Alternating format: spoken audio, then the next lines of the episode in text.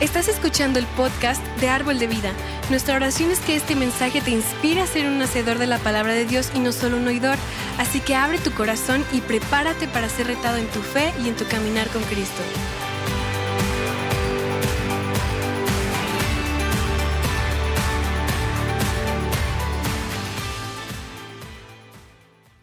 Fíjate, hay algo súper interesante. En una ocasión un amigo mío me decía que al momento en el que nosotros nos ponemos a orar, hay una cosa que sucede y me decía, es como, como cuando tú pones una en cuenta regresiva una bomba. Me dice, tú te pones a orar y en el momento en el que explota, ese es el momento en el que tú vas a ver que las cosas suceden en tu vida.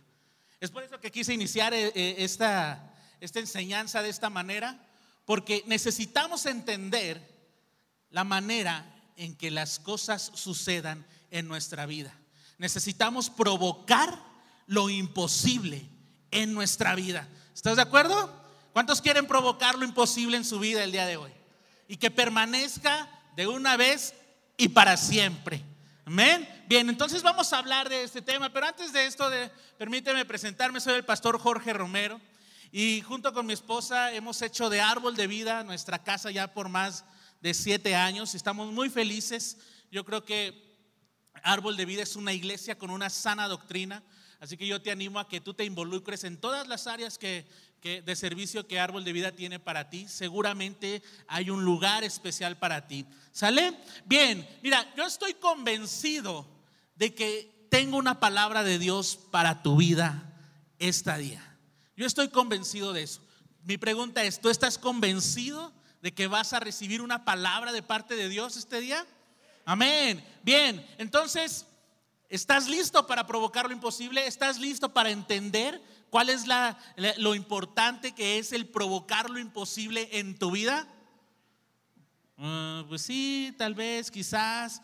Esa es, la, esa es, una de las grandes situaciones que, que suceden dentro de las iglesias. Cuando hablamos de provocar lo imposible, cuando hablamos de, generar impacto en la sociedad, cuando hablamos de, que necesitamos manifestar el poder de Dios, eh, en muchas ocasiones dentro de las iglesias nos quedamos como pausados, ¿no?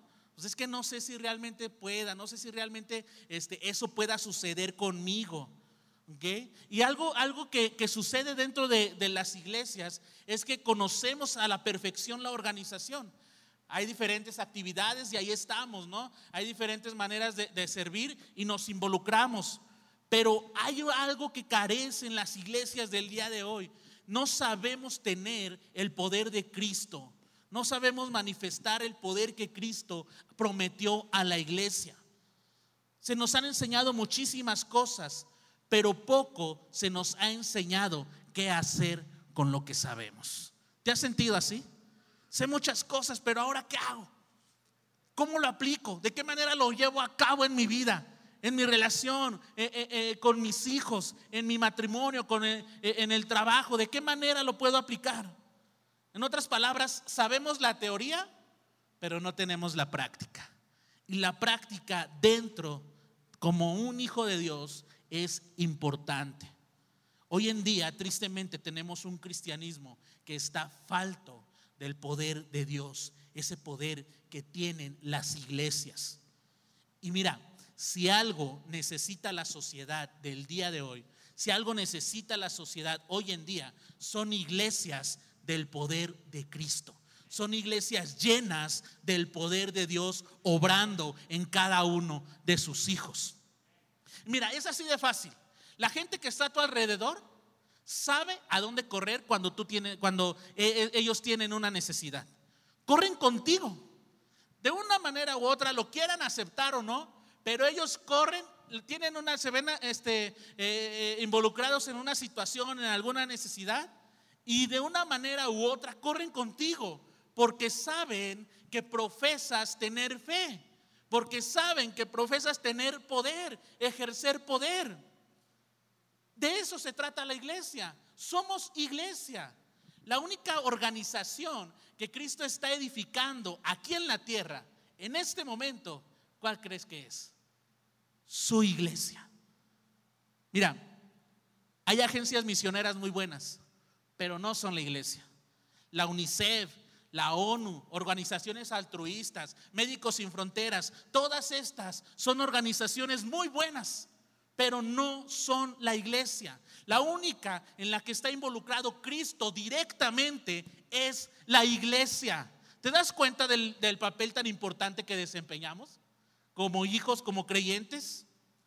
Y mira, vamos rápidamente allá a Marcos capítulo 9, 14 al 18 y vamos a a comenzar a desarrollar todo esto de, provocar lo imposible. ¿De qué trata?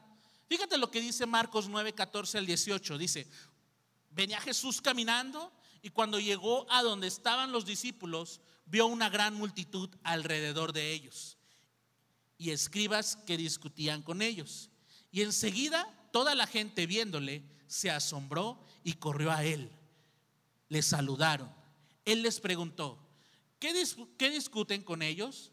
Y respondiendo uno de la multitud, dije, dijo, maestro, traje a ti mi hijo que tiene un espíritu mudo. Verso 18, el cual, donde quiera que le toma, le sacude y echa espumarajos y cruje los dientes y se va secando. Y dije a tus discípulos que lo echasen fuera, pero no pudieron. Ahora, hay una gran enseñanza en, este pasaje, pero solo quiero resaltar una acción en específico, una acción en particular. Y esa es la acción que, vemos en el verso 18, la actitud del Padre. Dice la escritura que Él corrió hacia los discípulos para pedir ayuda. Porque dijo, si, los discípulos andan con Jesús, seguramente ellos me pueden ayudar en mi necesidad. Ahora, traslademos esta escena a la realidad, a nuestra realidad, al día de hoy. Nosotros somos los representantes de Cristo aquí en la tierra. Somos los brazos de Cristo. La sociedad lo que hace es que va a correr hacia nosotros. Pero ¿qué crees? Tristemente, tristemente, en muchas ocasiones no vamos a tener nada que ofrecer. ¿Sabes por qué? Porque el poder de Dios no va a estar manifestado en nuestras vidas. Esa puede ser nuestra manera de pensar. Es que, ¿qué te ofrezco? Pero sabes algo, como hijos de Dios tenemos el poder de ejercer dominio. Y siempre, siempre hay algo que podamos hacer. Siempre va a haber algo que vamos a poder ofrecer a los demás. Si hay alguien en necesidad y corre a que tú, a que tú le des ayuda, no, no, no tengas la mentalidad de decirle, no te puedo ofrecer nada, porque como hijos de Dios siempre hay algo que podemos ofrecerle a esa persona. Siempre. Hay algo que, mi esposa y yo hacemos de una manera cotidiana y ya es costumbre y, nos gusta orar por las personas. Y esta, esta parte de orar por las personas se la hemos inculcado a nuestros hijos. Entonces es sorprendente ver cómo en algunas ocasiones llega, llega mi hijo de la escuela y me dice, papá, hoy oré por dos personas, por dos compañeros míos. Y yo le pregunto, le dije a preguntar, digo, ¿y sí? ¿Por qué oraste? me dice, es que a uno se le cayó su sándwich y ya no tuvo que comer. Después me dice, hijo, eh, eh, me dice, papá, ¿tú crees que, eh, que a partir de hoy puedan ponerme dos sándwiches por si se le vuelve a caer, yo tenga que darle uno? Es interesante, pero eso se transmite. Necesitamos anhelar también entonces el poder de Dios y comenzar a, buscar de qué manera nos podemos involucrar ante las necesidades de los demás. Si volvemos a lo que dice Marcos 19, fíjate, le dije a tus discípulos que lo echasen fuera, pero no pudieron. Los discípulos no pudieron hacer algo. Nuestra capacidad o falta de poder en lo que eh, vamos a hacer o la manera en la que nosotros eh, vamos a hacer las cosas. Si, tú, si nosotros presentamos eh, el poder de Dios de una manera equivocada, lo único que vamos a generar en aquellas personas que acuden con nosotros para pedir ayuda, simplemente es que vamos a generar duda en esas personas. En ocasiones ¿No te pasa que estás leyendo la palabra o incluso escuchando un sermón, la prédica del domingo y sueltan un versículo y tú lo escuchas y dices, mm, sí, pero como que esto no encaja con mi vida? Sí, se escucha muy bonito que Dios va a proveer, pero pues yo la provisión la necesitaba ya desde hace dos semanas atrás y no viene. Sí, se escucha muy bonito que Dios es mi sanador, que es el sanador por excelencia, que hay sanidad divina. Pero yo no yo estoy batallando con una enfermedad. ¿Te ha pasado eso?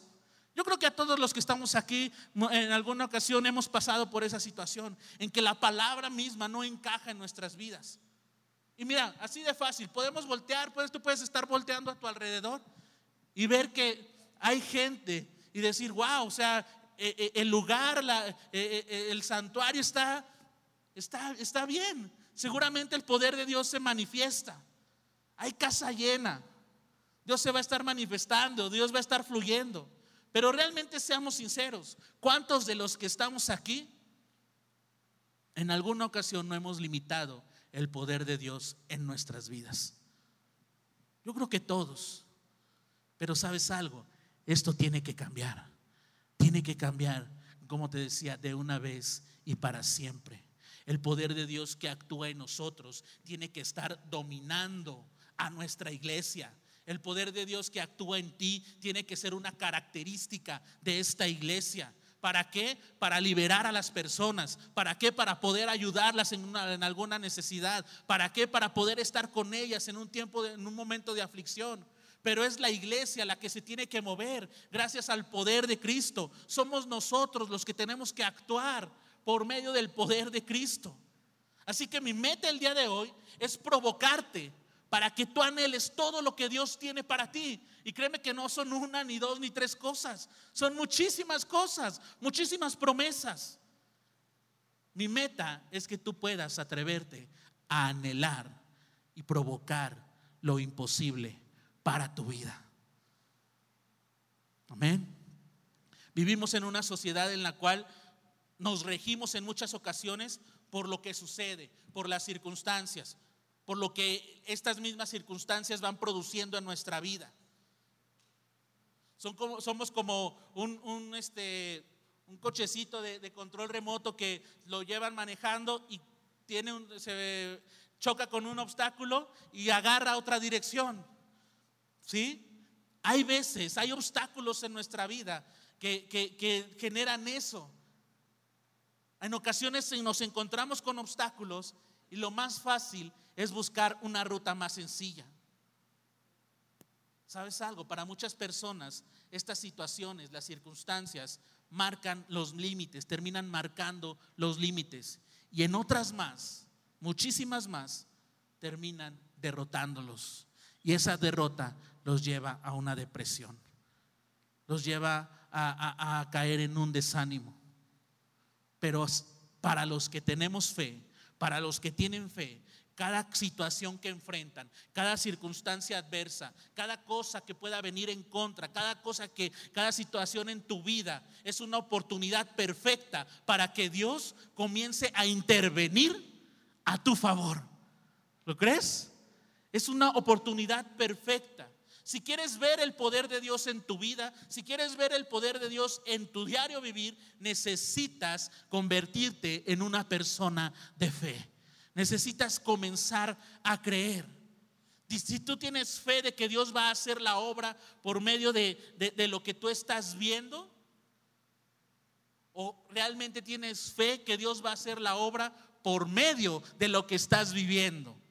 Es algo totalmente diferente. Debes de tener la seguridad de que vas a recibir lo que esperas, aun cuando no ha llegado a tu vida. Debes de tener la seguridad de que va a llegar algo para tus finanzas, para tu salud, para tu relación, para tu familia, para con tus hijos, en tu trabajo. Debes de tener esa seguridad. Si no tienes fe, muy difícilmente vas a poder recibir algo de parte de Dios. Suena fuerte, pero es así. Si no tienes fe, si no hay una fe, muy difícilmente, si nuestra fe no está involucrada, si nuestras creencias en, Cristo Jesús no están involucradas, muy difícilmente vamos a poder recibir algo de Él. Así que es un buen tiempo, es un buen momento para darle la oportunidad a Dios para que las cosas sucedan en nuestra vida, gracias a lo que hemos creído. Dios desea bendecirnos, eso es bíblico. Dios desea bendecirnos, pero en muchas ocasiones las mismas situación, las mismas circunstancias parecen que nos obligan a tomar cursos diferentes, a tomar una decisión o a tomar una salida más fácil que esperar lo que Dios ha prometido en nuestra vida. Yo creo firmemente que Dios está levantando en este tiempo, que Dios está levantando en este lugar una generación que no solamente sabe de milagros, sino más bien está levantando una generación que cree en milagros y mejor aún, que tiene la fe para producir milagros. Dios lo está haciendo. Aquí la pregunta es, ¿seremos nosotros esa clase de personas? ¿Seremos nosotros esa clase de personas que tienen la fe para producir milagros, para hacer que las cosas sucedan? Porque mira, muchos de nosotros sabemos de milagros. Si yo te pregunto, ¿has experimentado has visto algún milagro de manera cercana? Seguro todos levantamos la mano. ¿Hemos oído de milagros? Sí. ¿Creemos en los milagros? Sí. Pero realmente estamos provocando que esos milagros sucedan. Y no solamente en nuestras vidas, sino en la vida de los demás. Tenemos la fe necesaria como para creer que aquello que es imposible para nosotros tiene que suceder o va a suceder. ¿Tienes la fe necesaria? Porque tú puedes, tú puedes decir, sí, yo creo, yo sé que Dios va a proveer, yo sé que Dios obra milagros, que Él los hace. Pero realmente, analízate y seamos sinceros. ¿Hace cuánto tiempo no experimentas el poder sobrenatural de Dios sobre tu vida. ¿Hace cuánto tiempo? ¿Cuánto tiempo ha pasado desde la última vez que experimentaste el poder sobrenatural sobre tu vida, el poder sobrenatural de Dios sobre tu vida? Sanándote, trayendo provisión, trayendo dirección, mostrándote. ¿Hace cuánto tiempo? Debemos de caracterizarnos por ser entonces una iglesia que tiene fe para moverse en lo sobrenatural. En lo sobrenatural. Y no que sean eh, de manera esporádica, que no, que sea de manera eventual. Eh, lo sobrenatural tiene que ser, o más bien es una característica de los hijos de Dios. El moverse en lo sobrenatural es una característica de los hijos de Dios. A lo largo de nuestras vidas nos encontramos con personas que se conforman eh, a vivir de acuerdo con lo que las oportunidades o las circunstancias le permiten. ¿A qué voy con esto? Uy, sí, si esta situación o cierta circunstancia me permite salir adelante en este negocio, pues ya la hice. Uy, pues acabo de emprender, pero si, si la situación me lo permite, pues ya es ganancia. Si dura un año, ya es ganancia. Pero ¿por qué tiene que ser así? Si estás emprendiendo, si estás eh, poniendo todo tu empeño ahí, es porque tienes la seguridad de que Dios va a suplir tus necesidades, de que Él va a pagar tus rentas y de que Él va a traer a los clientes necesarios. Y eso es por poner un ejemplo. Pero en muchas ocasiones nos limitamos. decimos, no, pues a ver qué pasa. A ver qué pasa con esta situación. Estamos esperando que llegue el momento perfecto. ¿Sabes cuándo va a llegar el momento perfecto? Nunca. El momento perfecto, espiritualmente hablando, es el momento en el que tú te decides. Es el momento en el que tú permites que Dios haga la obra en tu vida. Ahí, ahí podemos encontrar la obra. Ahí podemos darnos cuenta que todo va a salir conforme a su palabra. Porque mira, ¿qué sucede? Hay una meta en tu vida. Tú quieres emprender, por volver a tomar este ejemplo, quieres emprender. Hay una meta, sabes que, que tienes que llegar a esa meta. ¿Sí? Pero ¿qué sucede si algo se interpone entre aquello que deseas alcanzar, que lo tienes fijo, que ya sabes que lo tienes que alcanzar? ¿Qué sucede si hay, si hay algo que se interpone entre eso y lo que estás viviendo al presente? ¿Vas a darte la vuelta? ¿Te vas a dar por vencido? ¿Te vas a dar por vencida? ¿Vas a renunciar? ¿Lo vas a dejar todo? ¿Qué va a suceder? ¿Te vas a deprimir porque sientes que has fracasado? Seguramente ese pensamiento ha llegado a nuestras vidas. Pero sabes algo, Necesitamos entender que en Cristo somos más que vencedores y que Dios está con nosotros y que su Espíritu Santo nos anima a seguir adelante, a seguir creciendo y a seguir creyendo en que su provisión vendrá. Pero ¿qué es lo que haces? ¿Qué es lo que hacemos cuando nos enfrentamos ante una situación difícil? Cuando nos enfrentamos ante una situación complicada con tu pareja, con tu familia, en tu salud, en tu economía, en tu trabajo, en la mente. ¿Qué es lo que haces cuando el enemigo intenta o llega a atacar tu mente a través de pensamientos, ideas, comentarios, sugerencias? ¿Qué es lo que hacemos?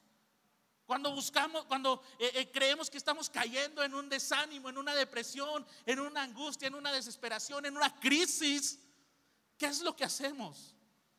¿Aplicamos la de Espinosa Paz? Lo intentamos, pero no pudo funcionar.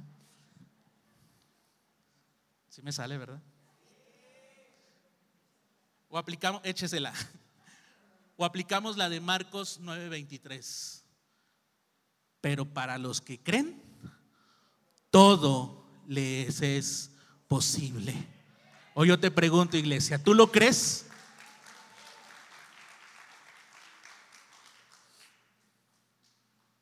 Muchas veces lo que sucede es que nuestra fe se resume a un mero y simple conocimiento intelectual. Pero déjame decirte algo, ese conocimiento intelectual no es capaz de moverte en lo espiritual. Lo que va a ser capaz de que tú te muevas en lo espiritual no es un conocimiento intelectual, sino un conocimiento relacional. ¿Qué tanto sabes tú de tu Padre Celestial? ¿Qué tanto sabes tú de quién eres en Cristo Jesús? ¿Qué tanto sabes tú de lo que representa ser un hijo o una hija de Dios. Eso es lo que va a hacer que tu espíritu se mueva. Eso. Y eso es a través de la relación. La fe que opera en lo sobrenatural no es gracias a un conocimiento. No. Y no, no te confundas, no estoy hablando que, que el conocimiento sea malo, no. Porque el conocimiento solamente se reduce a lo intelectual. Pero la fe va más allá. La fe va más allá, es aquello que nos da la capacidad de confiar en aquel que ha declarado su palabra sobre tu vida. Lo creas o no, pero es eso, es aquel que ha tocado tu corazón, es aquel que ha tocado nuestros corazones.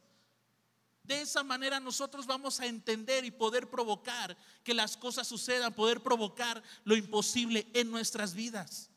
Necesitamos ser personas que no viven de acuerdo a las circunstancias, sino que necesitamos ser personas que viven de acuerdo con lo que Dios puede hacer a pesar de las circunstancias, a pesar de lo que esté viviendo, a pesar de lo que esté pasando, a pesar de todos los obstáculos que puedan venir. Es Dios quien lo puede hacer. No seamos una iglesia que se conforma con las circunstancias. Y gloria a Dios que no lo somos. Porque si nos conformáramos con las circunstancias, quizás ya estaríamos en otro lugar. Quizás ya estaríamos, es más, seguiríamos en línea, no sé. Pero no somos una iglesia que se conforma con las circunstancias.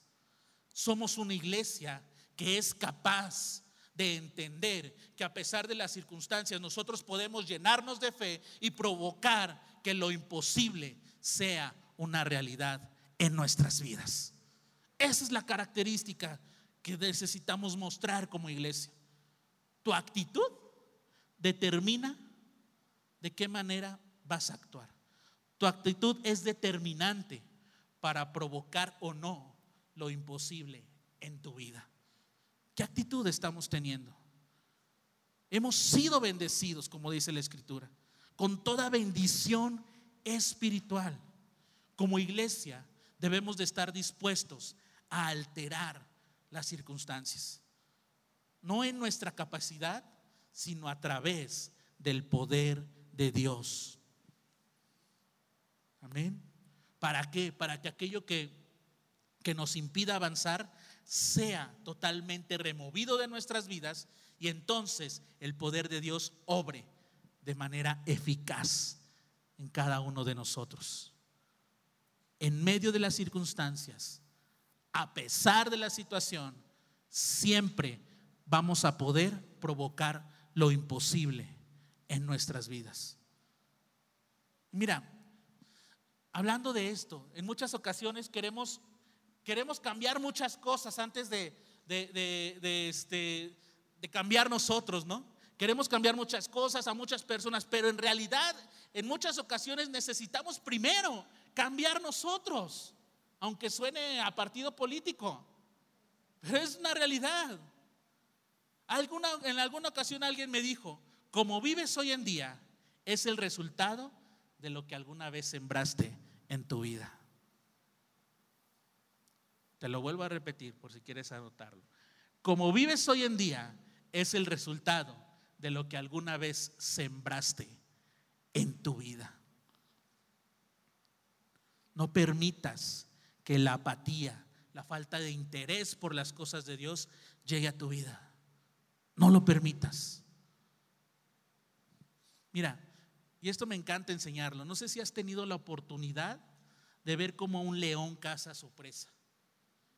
Así como los leones cazan a su presa, persiguen, ellos persiguen a los más pequeños, a los más débiles, a los que se quedan rezagados. Ellos los toman. ¿Por qué? Porque son es lo más fácil. De la misma manera, Satanás siempre está buscando a aquellos que se quedan aislados, que se quedan rezagados, que se quedan solos, que están en apatía, que están en ansiedad que están en alguna depresión y lo único que intenta es devorarlos.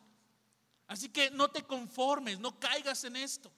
Mantén renovando tu mente de una manera constante, en todo momento. No bajes la guardia. No bajes la guardia. Necesitamos levantarnos y darnos cuenta del poder que hay en nosotros. Isaías lo dice perfectamente en, Isaías 61, dice, levántate, resplandece. Puede haber, puede haber alguna situación que en la que tú te sientas desanimado. Puede haber alguna situación en la que tú te sientas triste, agobiado, confundido, desesperado, sin saber qué hacer. Pero la palabra de Dios te dice, no te quedes ahí. Entiende que hay poder en tu vida. Levántate, resplandece, porque ha venido tu luz y la gloria del Señor ha resplandecido sobre ti. Es la misma manera, esa es, esa es la actitud que debemos de tomar. A pesar de lo que podamos estar viviendo, tener la seguridad que nos levantamos y la gloria de Dios resplandece en nuestras vidas. Esa es la seguridad. Desde el lugar en el que estás, desde el momento en el, que llegaste, desde el lugar en el que estás, eh, eh, puedas estar batallando, desde la situación que puede estar pasando por tu vida. Desde ese lugar entiende que la gloria de Dios resplandece. Recuerda quién eres en Cristo. Recuerda que la gloria de Dios, está sobre tu vida. Y levántate y entonces resplandece. Te voy a hablar de tres cosas que necesitamos aprender para comenzar a provocar lo imposible. Tres cosas, quizás hay más, pero estas tres creo que son importantes. Tres cosas que necesitamos aprender para comenzar a provocar lo imposible en nuestras vidas. Número uno, atrévete a creer. Atrévete a creer. Para el que cree, todo es posible. Hay algo muy interesante, necesitamos expandir nuestra fe. Tú tienes aquí tu fe, pero de ti depende qué es lo que haces con esa fe. Y muchos dicen, es que yo no tengo fe. No, no es que no tengas fe, no es que no, tú, tú no tengas fe, sino que no has expandido no te has atrevido a expandir eso que tienes. Atrévete a hacerlo, expande tu fe Expande lo que has creído. Entiende que para el que cree todo es posible. ¿Y de qué manera se expande? Creyendo la palabra de Dios. Siendo como niños también. ¿Por qué te digo esto? Los niños todos se creen. Y eso es verdad. Tengo dos hijos y todos se creen. Todo lo que les digo se creen. En alguna ocasión yo estaba con mi hija viendo la sirenita y me dice, oye papá, ¿por qué la sirenita respira bajo el agua? Y pues, los niños todos se creen, ¿verdad? Le dije, pues porque sabe cantar, hija. Ah. ¿Y la bruja malvada entonces por qué también respira bajo el agua? Le dije, órale. Voy a decirle, también canta muy bonito. Le dije, porque tiene el cabello blanco, hija. Total, todos se creen. Me dice, entonces papá, mi abuela puede respirar bajo el agua. Se estaba refiriendo a mi suegra. Y yo le dije, sí, hija, si quieres un día hacemos la prueba, le amarramos unas piedras, la aventamos al agua. Total, fue tu idea. Ya le di la idea a varios aquí, ¿verdad? Pero ¿a qué voy? O sea, los niños se creen todo, todo, y necesitamos tener esa actitud. Necesitamos ser como niños, ser como niños. Lo que sucede en nuestras vidas es que mientras más vamos creciendo, conforme vamos creciendo, nos vamos haciendo más sarcásticos, nos vamos haciendo más apáticos, nos vamos haciendo más incrédulos, conforme vamos creciendo. Pero debes de dar ese primer paso para creer que Dios está obrando a favor tuyo. Debes de dar ese paso. Él siempre está de nuestro lado, porque Él lo prometió. No es por tus fuerzas, no es por tu manera de, de comportarte, no, no, no. Él está de tu lado, Él está de nuestro lado porque Él lo prometió. Mateo 28, 20. Yo estaré con ustedes lunes y martes. ¿Sí? Los días de quincena nada más. ¿No? Los domingos en la iglesia. Yo estaré con ustedes todos los días hasta el fin del mundo. Y creo que para a nadie, a nadie se le ha acabado el mundo aquí, ¿verdad? A veces creemos que se nos acaba el mundo, pero el mundo no se ha acabado.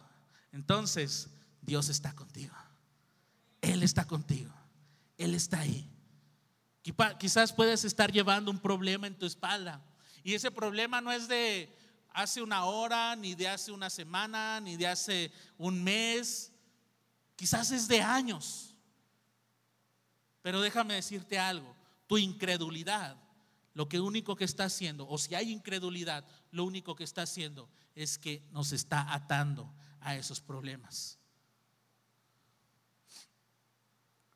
Nosotros veríamos más cosas en nuestro diario vivir si realmente creyéramos que todo lo que dice la escritura se puede hacer una realidad en nuestra vida. Fíjate, regresando a Marcos 9:22, esta acción del padre que lleva al hijo eh, con Jesús y ve que no pasa nada con los discípulos y le checa lo que dice. Ahora te voy a leer la nueva traducción viviente. A menudo el espíritu lo arroja al fuego o al agua, perdón, o al agua para matarlo. Ten misericordia de nosotros y ayúdanos si puedes. Este hombre diciéndole a Jesús, ayúdanos si puedes. Y me encanta la respuesta que le da Jesús. ¿Cómo que si puedo?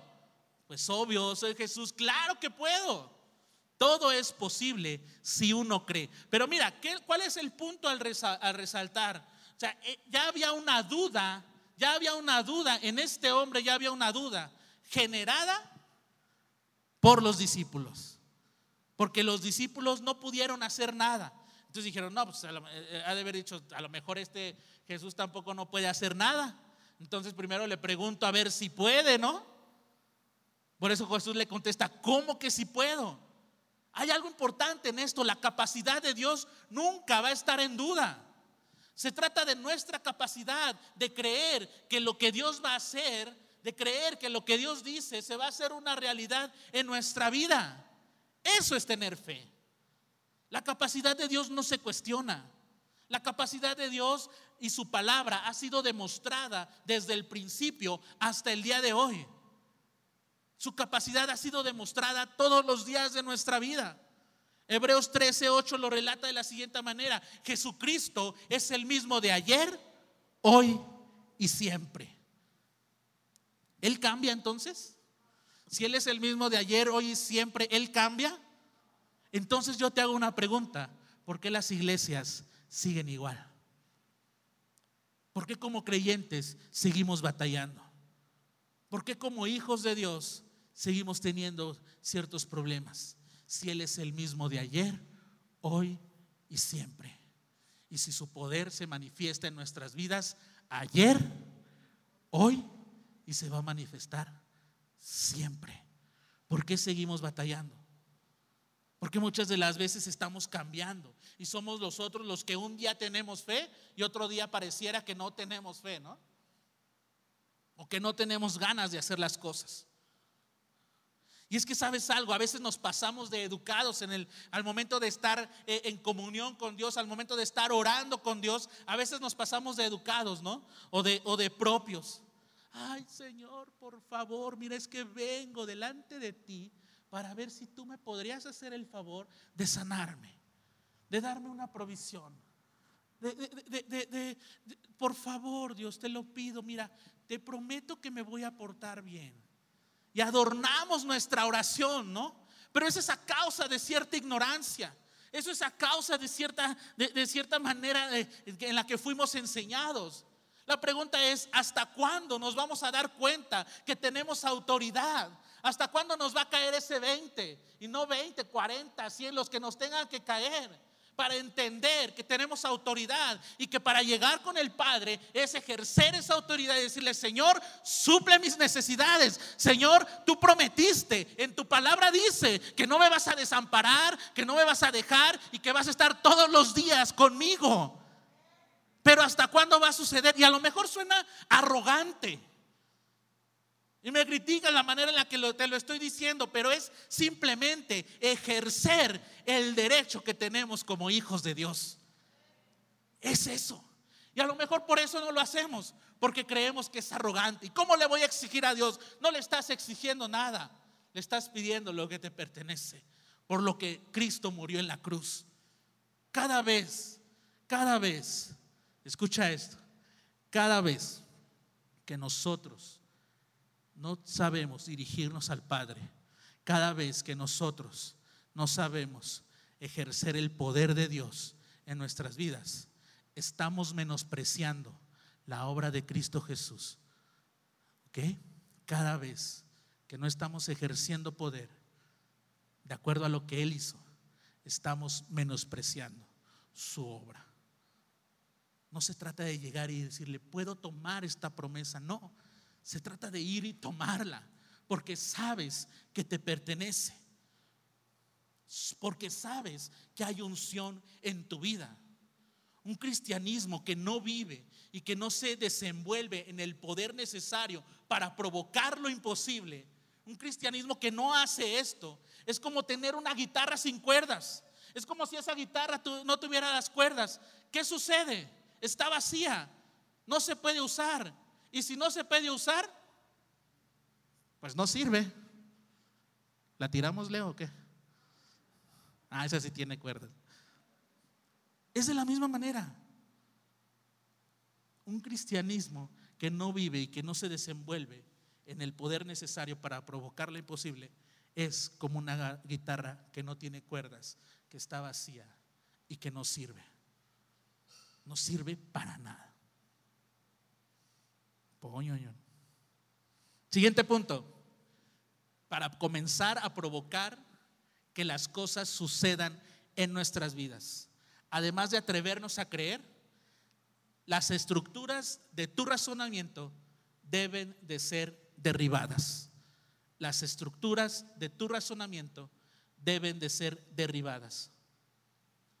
Mira, cuando se trata de involucrar a Dios en nuestras cosas, no se razona. Cuando se trata de involucrar a Dios en nuestra vida, en lo que estamos pasando, en lo que queremos, no se razona. Simplemente lo hacemos de una manera confiada. Confiamos en que las cosas van a suceder, de que algo va a suceder y que quizás sea imposible para nosotros, pero es posible para Dios.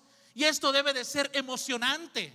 Esto te tiene que emocionar. Y si no te emociona lo sobrenatural, jamás lo vas a poder tener en tu vida. Si lo sobrenatural no te emociona, jamás lo tendrás, porque necesitamos atraer aquello que puede mover nuestro espíritu. necesitamos atraerlo. Si lo sobrenatural no te inquieta, no te emociona, simplemente lo que va a pasar en tu vida es que vas a ver pasar de largo el mover de Dios. Lo podrás ver incluso, pero nunca lo vas a poder experimentar y mucho menos lo vas a poder disfrutar. Así que comencemos a emocionarnos por lo espiritual, por lo sobrenatural. Marcos 2 del 1 al 5, chica lo que dice. Entró Jesús otra vez a Capernaum después de algunos días y se oyó que estaba en casa. Yo decía en la mañana que esto es una gran enseñanza y te lo dejo ahí de tarea. ¿Por qué dice que se oyó que estaba en casa si, si estaba en Capernaum? Ahí investigalo.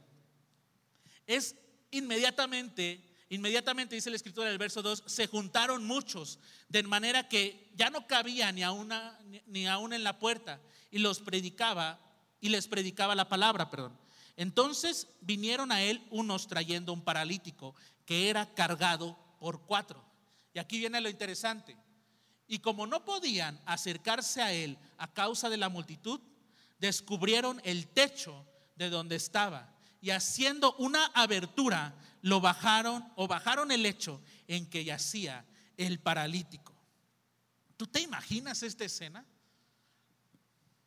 Cuatro cuates cargando a su amigo paralítico, viendo a la multitud y no se fueron a rodear. Dijeron, no, mejor por el techo. Abramos el techo y dejémoslo caer por ahí. ¿Tú te imaginas esto? Y ahora dice que no, no creas que lo llevaban en una silla, no. Dice la escritura que lo llevaban en el lecho en que yacía. El lecho es una especie de cama, es como una camilla. Entonces imagínate la abertura que tuvieron que haber hecho para poder bajar a ese paralítico. Verso 5 dice, al ver Jesús la fe de ellos, dijo al paralítico, hijo, tus pecados son perdonados. ¿Te das cuenta de algo? Estos, estos hombres rompieron el techo, rompieron sus estructuras mentales. Porque fácil hubiera sido para ellos, ay, hay mucha gente. Bueno, pues ojalá Jesús esté también el día de mañana. Nos levantamos temprano, ponte la alarma a las seis para ser los primeros, como la fila del seguro, ¿no? Que a las seis yo creo que ya es muy tarde. Pero no, ellos rompieron con eso rompieron con su estructura mental, no se movieron de acuerdo a su razonamiento, se movieron de acuerdo a su fe. Y yo puedo imaginar la plática previa que ellos tuvieron, diciéndole al paralítico, hey, vamos a ir a donde está Jesús, te vamos a llevar, pero sabes una cosa, vamos a ir, te vamos a llevar cargando, pero vamos a regresar caminando. Yo puedo entender eso, yo puedo imaginarme esa escena. Te vamos a llevar cargando, pero tú vas a regresar caminando. Para ellos no había opción. O Jesús los sanaba o Jesús los sanaba. ¿Por qué? Porque estaban entendidos de esto, de romper con sus estructuras, de quitar esa parte del techo. Y, esa, esta parte de quitar el techo también puede tener un significado espiritual. Es algo que debemos de hacer constantemente nosotros. Quitar aquello que nos impide poder ver, de manera descubierta, como dice la palabra, poder ver al cielo, quitar ese velo. nuestras estructuras de pensamiento, las estructuras de razonamiento tienen que ser cambiadas para que entonces nosotros podamos ver la gloria de Dios en nuestras vidas. Para que nosotros podamos entender esto. ¿Sabes algo? Hoy seguramente tú vienes con una situación. Seguramente. La que sea. Piénsala. Pero todos los que estamos aquí venimos con una situación, con algún problema. Hoy yo te digo, no te la lleves. Déjala aquí. Y sal de este lugar, regresa a tu casa caminando, regresa a tu casa libre y lleno de fe, llena de poder. Ah, amén, por allá se escuchó Sí, quizás, no, pues sí, muy padre todo lo que dice. Pues a ver, a ver, sí, como tú no estás en mi situación. Ah, ya una risa, ¿verdad? Como, como, ah, muy, qué fácil es decirlo. Pero tu estructura de razonamiento tiene que ser cambiada. Rompe con las estructuras, con los razonamientos médicos, rompe con los razonamientos que te inculcaron desde pequeño, desde pequeña, rompe con el razonamiento que, que llevas viviendo por años, rompe con esa estructura, rompe con ese diagnóstico que te dieron quizás porque es un razonamiento médico y comienza a creer en lo que la palabra de Dios dice. Si no cambias tu estructura, si no cambias tu razonamiento, nunca provocarás o vas a poder provocar lo imposible sobre tu vida, porque se va a convertir en un obstáculo. Cuando tú cambias tu manera de pensar, cuando tú haces de lado esa visión eh, eh, de manera analítica que muchas veces podemos tener, cuando tú haces de lado todo lo que interpone, lo que se puede interponer entre Dios y lo, y lo espiritual, tú vas a poder expresar lo que Dios ha hecho en tu vida. Pero ¿sabes qué es lo que sucede? Queremos pedirle explicación a Dios por todo. Queremos pedir una explicación. ¿Y por qué esto? ¿Y por qué el otro? Y a veces cuando llegamos con Dios, nuestra, nuestra estructura de razonamiento dice, ay no, es que qué tal si no es mi día, qué tal si, si no es mi oportunidad, qué tal si eso no es para mí. Ay, este, ¿qué tal si no se puede? Es que es muy imposible, es que, eh, eh, quizás esté ocupado en otras cosas. Y comenzamos a meter un montón de estructuras de manera racional. El razonamiento comienza a ejercer en nuestra mente. Necesitamos hacerlo de lado. Nuestro razonamiento tiene que ser hecho a un lado y comenzar a provocar lo imposible en nuestras vidas. Todo lo que proviene de Dios, todo lo que proviene de Dios no se razona. Simplemente lo entendemos de manera espiritual y de esa manera lo creemos. Así que, ¿estás dispuesto para hacer hoyos en el techo? Si es necesario, sí. Porque yo sé que de ese lugar no voy a salir igual. Porque yo sé que de ese lugar, que en ese lugar Dios me va a hablar. Dios va a tomar mi situación y voy a salir caminando. El romper las estructuras de razonamiento a estas personas los colocó en un lugar privilegiado. De estar al último hasta el final.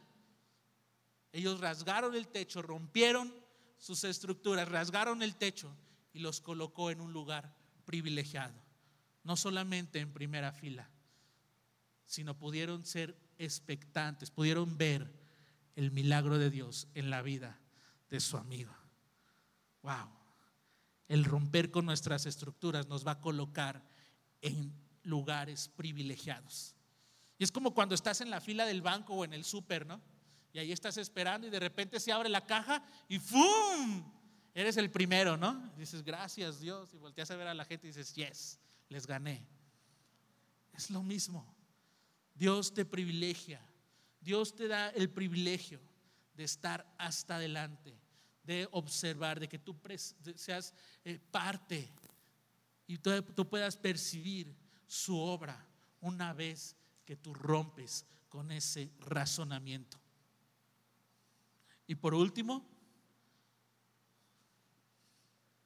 cosas que necesitamos para comenzar a provocar que las cosas sucedan. Además de atrevernos a creer, que fue el número uno, además que las estructuras de razonamiento tienen que ser derribadas. El número tres, no permitas que tus intentos fallidos te detengan. No permitas que tus intentos fallidos te detengan. ¿Sabes por qué llega esto? ¿Sabes por qué muchas veces permitimos o nos detenemos porque no vemos nada? Todo esto es gracias a la inconstancia, al ser inconstantes. A, a, veces estar bien y otro día estar mal a veces creerle a Dios y otros días, pues es que no, Dios, ya te tardaste, ya. Y nos desesperamos y ¿qué hacemos? Dejamos de asistir a las reuniones de la iglesia, dejamos de asistir los domingos, quizás dejamos de, servir en, en algún área de nuestra iglesia comienza a haber una inconstancia, comienza a haber una apatía, comienza a haber un desánimo. No permitas. Todo esto es porque no vemos que, que las cosas cambien, pero no permitas que tus intentos fallidos se detengan. Muchas de las veces Dios está así y tú le das la espalda y dices, sí, si supiera que ya estaba ahí. Y no es que Dios esté jugando con nosotros, pero hay veces que nosotros caemos en la desesperación y por eso no obtenemos las cosas. Un día estamos encendidos espiritualmente y lanzamos fuego y queremos salir y orar por las personas y queremos todo con Dios. Pero al siguiente día o al siguiente semana queremos todo con la novia, ¿verdad? Nada más. No es así. Necesitamos ser constantes. Necesitamos ser constantes en todo esto para evitar esta parte. ¿Cuántas veces, cuántas veces hemos empezado algo y no lo hemos terminado? Yo sí. ¿Cuántas veces? Ya me están viendo con ojos feos porque comencé un reto de nutrición y ahí está mi nutrióloga. Y tiene una semana que no voy. Y me dice, sí, lo empezaste y no lo terminaste. Quise empezar a tocar, a querer aprender a tocar guitarra y creo que nada más tomé una clase. De esa inconstancia hablamos. Y es muy fácil, es muy fácil caer en eso. Comenzar a hacer cosas y no terminarlas. Pero necesitamos cambiar esa manera de pensar. ¿Cuántas veces te has conformado con no vivir una vida en lo sobrenatural? Pues ya, pues yo veo que las cosas sí suceden con algunos, pero pues a lo mejor nada más es para los ungidos. No, se trata de ejercer el poder de Dios sobre nuestras vidas. La unción, Dios nos las dio a todos. Y hay unción tanto en el pastor, tanto en el líder de alabanza, como en la persona que cuida tu coche en el estacionamiento. Por igual. De nosotros depende qué hacemos con esa autoridad. De nosotros depende de eso. Que las veces que no has tenido el resultado, ese, ese resultado deseado, que esas veces no te detengan para provocar lo imposible en tu vida. Persiste, continúa, comienza a orar y date cuenta que hay poder. Y hay algo más que debes de saber si quieres provocar lo imposible en tu vida. ¿Por qué no te pones de pie? Hay algo más que debemos de aprender si queremos provocar lo imposible en nuestras vidas. Y es esto. Eres favorecido por Dios solo por lo que ha salido de su boca. Somos favorecidos por Dios simplemente por lo que Él ha hablado a nuestra vida a través de su palabra. Somos favorecidos por Dios por lo que Él alguna vez habló a nuestras vidas. Tenemos ese favor y tenemos ese privilegio de que Dios constantemente está hablando, no una, no dos, constantemente está hablando a tu vida. Constantemente hay cosas saliendo de la boca de Dios para tu vida. Y me encanta lo que vemos en Mateo capítulo 8, esta actitud del centurión.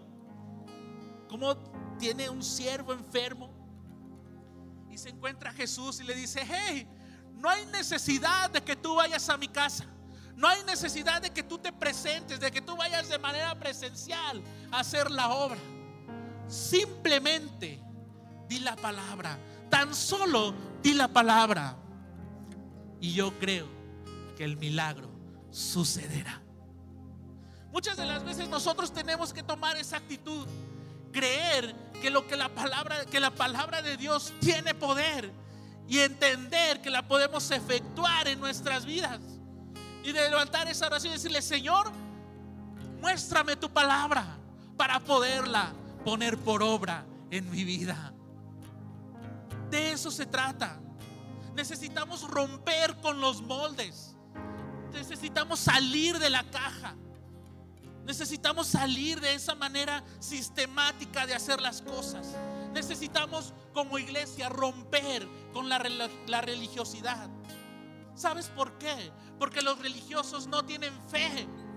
Y te voy a decir por qué no tienen fe. Su manera habitual de vivir hace que su fe muera.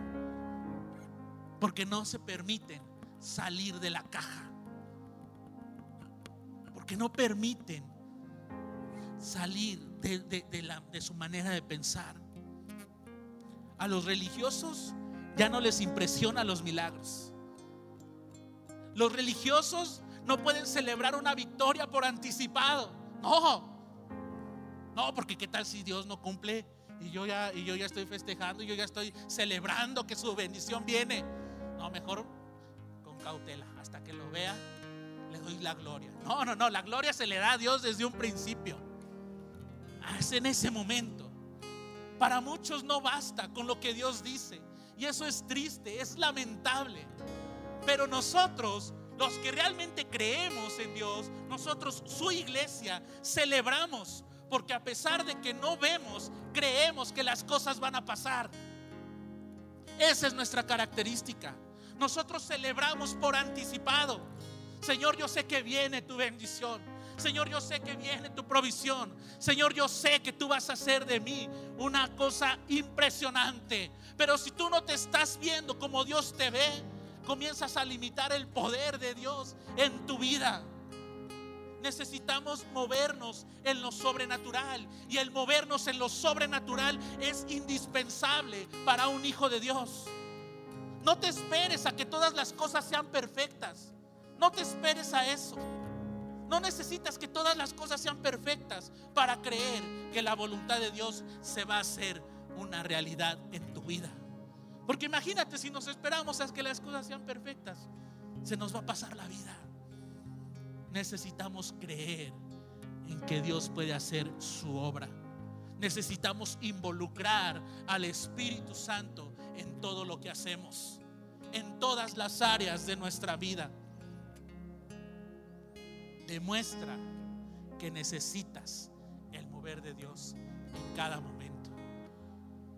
Cada vez que tengas la oportunidad, demuestra que necesitas el mover de Dios en tu vida. Recuérdalo, eres favorecido por Dios por lo que Él ha hablado.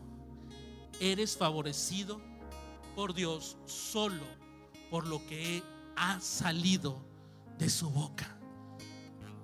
Somos favorecidos por lo que ha salido de su boca. Tú puedes decir, no, pues es que no sé qué ha salido de su boca. Vete a las escrituras y date cuenta de todas las maneras en las que Dios te puede hablar. Somos sus hijos. Eso salió de su boca. Somos más que vencedores. Salió de su boca. Somos su iglesia. Nos guarda en el hueco de su mano. Él pelea por nosotros. Él está con nosotros como poderoso gigante. Él renueva nuestras fuerzas. Él suple nuestras necesidades. Todo esto salió de su boca. Él dijo, nunca los voy a dejar y no los voy a desamparar. Salió de su boca. Sus misericordias son nuevas cada mañana. Él renueva nuestras fuerzas. Y lo más maravilloso, nos ha dado el sello del Espíritu Santo. Algo precioso para que traiga consuelo a nuestras vidas, para que traiga guianza y seguridad a nuestras vidas. Todo eso y muchas cosas más han salido de la boca de Dios para ti. Así que, ¿por qué no levantas tu voz? ¿Por qué no levantas tu voz y declaras, declaras que para Dios no hay imposibles? No hay imposibles para Dios.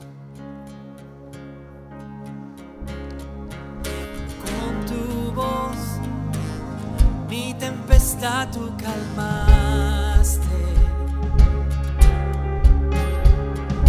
Con tu voz la oscuridad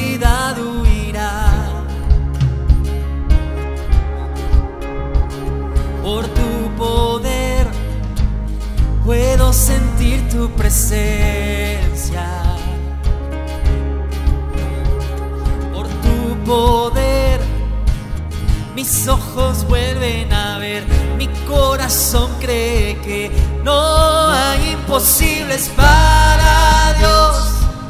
No hay montaña que Él no moverá. Gloria que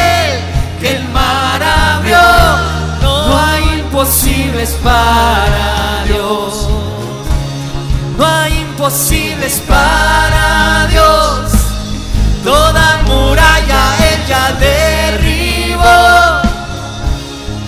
Gloria a aquel que el mar abrió. No hay imposibles para Dios.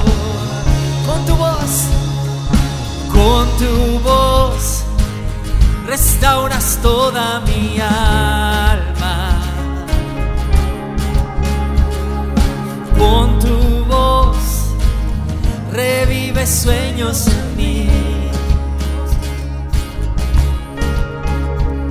Por tu poder, hoy puedo sentir tu presencia. Tu poder, mis ojos vuelven a ver, mi corazón cree que no hay imposibles para Dios.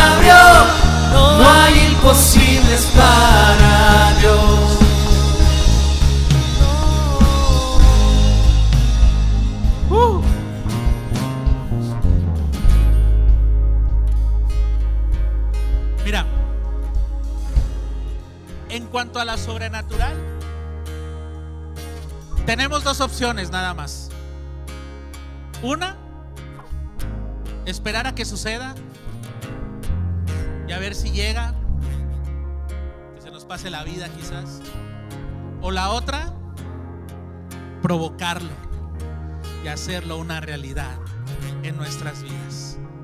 Hacerlo evidente en nuestras vidas.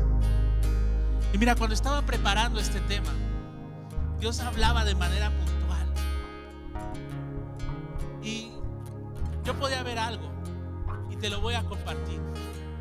Yo creo que árbol de vida, que nuestra iglesia está entrando en una nueva etapa en lo sobrenatural, en el mover de Dios, en el poder de Dios, en lo que Dios va a hacer con su iglesia.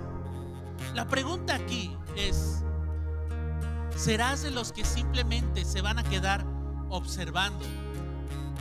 ¿O vas a ser de los que lo provocan? Y no solamente eso, sino que lo disfrutan. Es tu decisión, Pero sabes algo, yo prefiero provocarlo y disfrutarlo que simplemente ser un espectador.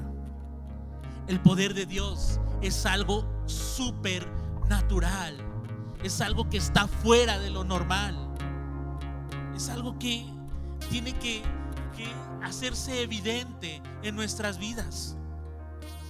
Así que esta tarde brinca cualquier obstáculo que pueda impedir que tú puedas estar disfrutando de lo sobrenatural. Haz oraciones que provoquen lo imposible. Y que ese tipo de oraciones, que el provocar lo imposible en tu vida, sea algo cotidiano. Me encanta lo que dice Lucas 1.37. Y es cuando el ángel está hablándole a María, le está diciendo que eh, ella va a ser, eh, de ella van a ser Jesús. Y en el verso 37, el ángel le habla a María y le dice, porque nada hay imposible para Dios. Y eso es sorprendente. Pero me gusta también la respuesta que le hace María.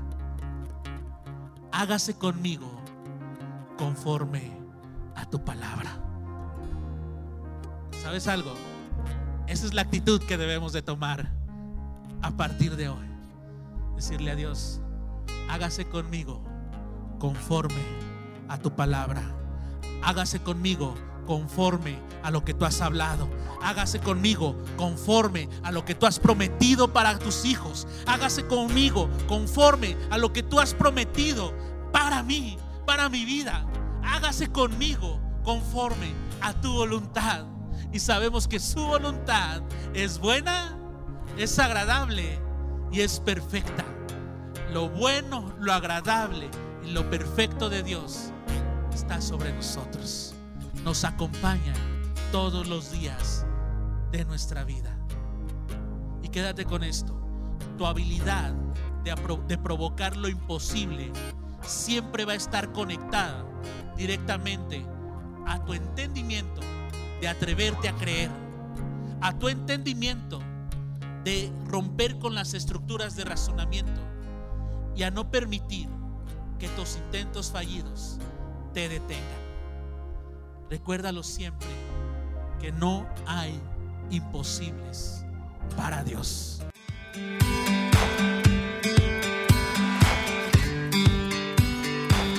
Esperamos que hayas disfrutado de esta palabra. Puedes encontrar más mensajes e información sobre nuestra iglesia en www.arboldevidaleon.com. Queremos invitarte a que nos visites en Boulevard San Juan Bosco 3026, Colonia Cañada del Refugio, o vernos en nuestra página de Facebook Iglesia Árbol de Vida. Una vez más, gracias por escucharnos.